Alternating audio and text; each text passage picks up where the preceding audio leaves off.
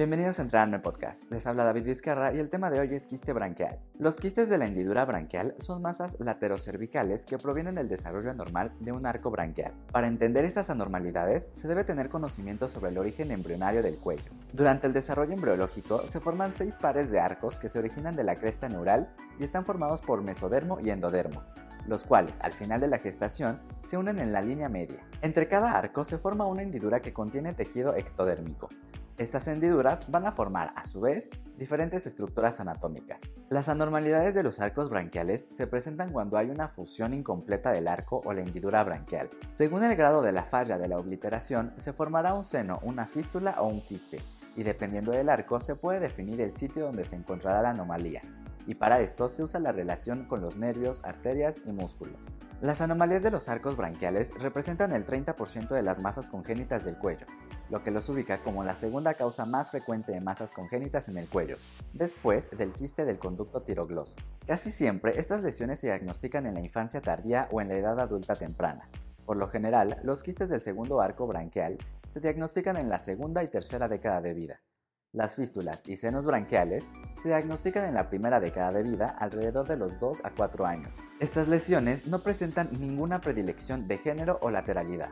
Entre las malformaciones branquiales, las que se originan del segundo arco son las más comunes, entre un 70-95%, siendo más frecuente el quiste, que ocurre en el 75% de los casos, seguido por los senos y fístulas. Hasta un 10% son bilaterales. Normalmente, los pacientes con quistes refieren una masa firme e indolora que se localiza en el triángulo cervical anterior, desde la región preauricular hasta la fosa supraclavicular. Si el quiste crece, puede causar dolor, disfagia, disnea o disfonía. Los senos de los arcos branquiales se pueden manifestar con infecciones recurrentes.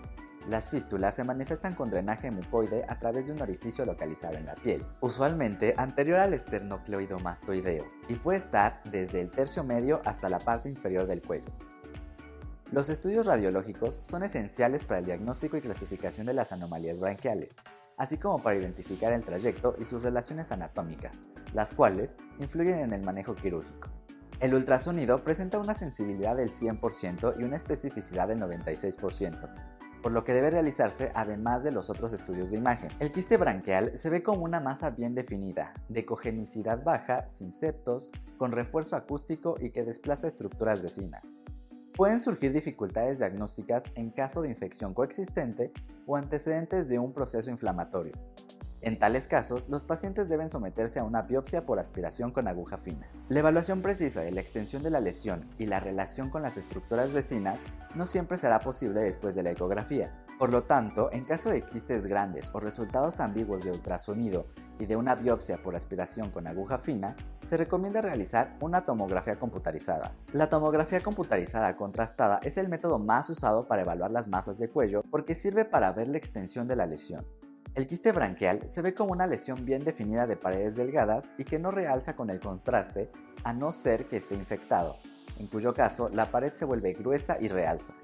El seno y la fístula branquial no realzan con el contraste. Dependiendo de la relación con la vasculatura cervical, se diagnostica el arco branquial afectado. En la resonancia magnética, el quiste branquial es hipo o isointenso en T1, ocasionalmente hipertenso si tiene proteínas, e hiperintenso en T2, aunque con las infecciones se vuelve hiperintenso en T1. Cuando se realiza con contraste, se identifica su relación con el nervio facial. El esófago con vario o fistulografía es un método de imagen que se usa para comprobar si un paciente tiene trayecto que va desde la hipofaringe al cuello o del cuello a la hipofaringe, dependiendo del método. La limitación de la fistulografía convencional es que no demuestra las relaciones anatómicas con las demás estructuras. El fístulo-TAC es útil porque permite evaluar el trayecto completo del seno o la fístula con sus relaciones anatómicas. Para este examen se puede usar contraste positivo como yodo o negativo como el aire. El diagnóstico definitivo se basa en el resultado histopatológico que muestra la presencia de epitelio escamoso estratificado y en ocasiones con células cilíndricas ciliadas. El método de elección para el tratamiento de los quistes laterales cervicales es su extirpación quirúrgica desde el acceso epidérmico. La incisión típica corre a lo largo del borde anterior del músculo esternocleidomastoideo o lateralmente desde el punto de mayor prominencia hasta el borde anterior del músculo. La incisión suele tener al menos 4 centímetros de largo. Se debe tener mucha cautela en el abordaje ya que la pared quística a menudo se adhiere a la arteria carótida o a la vena yugular interna, por lo cual es muy importante una buena iluminación y magnificación del campo quirúrgico. Además de las complicaciones presentadas en el material de estudio, también se pueden observar complicaciones intraoperatorias, como lesión de la vena yugular interna, así como complicaciones posoperatorias como acumulación de líquido seroso, desarrollo de hematomas y fístulas cutáneas. La técnica endoscópica abre nuevas posibilidades, donde la incisión y la cicatriz pueden limitarse a 2 centímetros. La cirugía endoscópica, en comparación con la cirugía clásica, reduce el dolor, la inflamación y acorta la hospitalización, lo que repercute positivamente en el bienestar del paciente después de la cirugía y por lo tanto limita el riesgo de complicaciones. En cada método es importante eliminar completamente el quiste, ya que en caso de dejar restos quísticos en la capa interna, aumenta la probabilidad de recaída.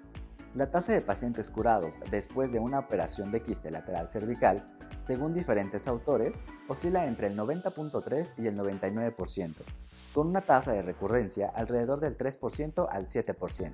Con esto terminamos el repaso a quiste branquial. Les habla David Vizcarra para Entrenarme Podcast. Nos escuchamos en el siguiente tema.